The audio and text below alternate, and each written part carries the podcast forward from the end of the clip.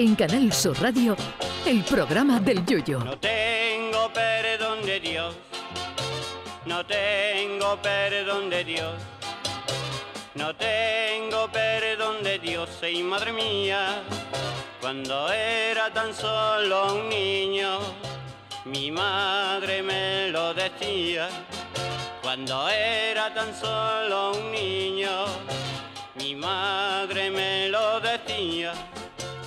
Mañana, viernes 13 de mayo, se celebra el Día Mundial del Entrenador de Fútbol. Los entrenadores de fútbol se dividen en dos grandes grupos, los que son curritos del balompié y los que tienen más dinero que el chapista de la furgoneta del equipo A. Claro que para llegar al segundo grupo ha habido antes que pasar por el primero. La primera fase es muy dura, eso de empezar a entrenar es complicado porque uno comienza a entrenar en campos donde hay jugadores tan brutos que si les pones una media de cada color se dan patada ellos solos. Campos de tierra donde te puede crecer una papa nueva o una sandía en el punto de penalti, con la afición local tirando la línea una cabra viva o la rueda de un tractor, mientras el policía local del pueblo pide refuerzos, porque ha pedido en el bar del estadio una tapa de morcilla y le han puesto una ración con la que no puede él solo.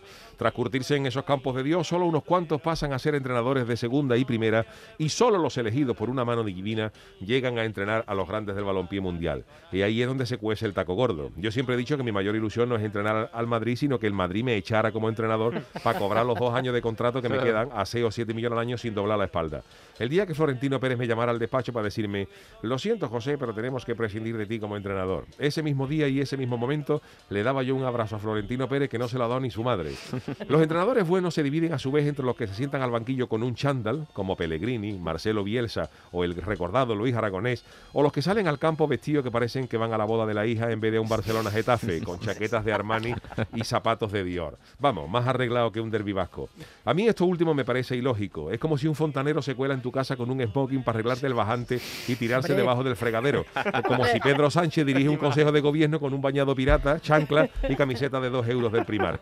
Señores, cada cosa tiene su atuendo. En el grupo de los entrenadores de élite están los que cobran un dineral y no paran de conseguir títulos y otros que cobrando incluso más ganan menos que los indios en las películas. Se habla mucho de la hojana de las tácticas y todo ello, pero yo digo que teniendo un equipo con Messi, Mbappé, Neymar y ocho más, tampoco hay que ser un maestro de la pizarra táctica. Vamos, que tú me sientas a mí en el banquillo del PSG y ya te digo yo que de 10 partidos gano 8.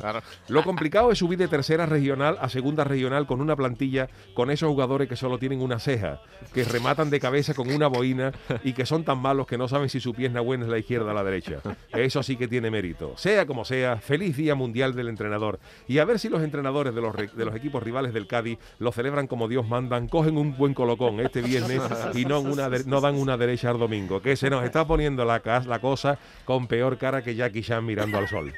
Ay, mi velero, velero mío, Canal Sur Radio. llévame contigo a la orilla del río. El programa del Yoyo.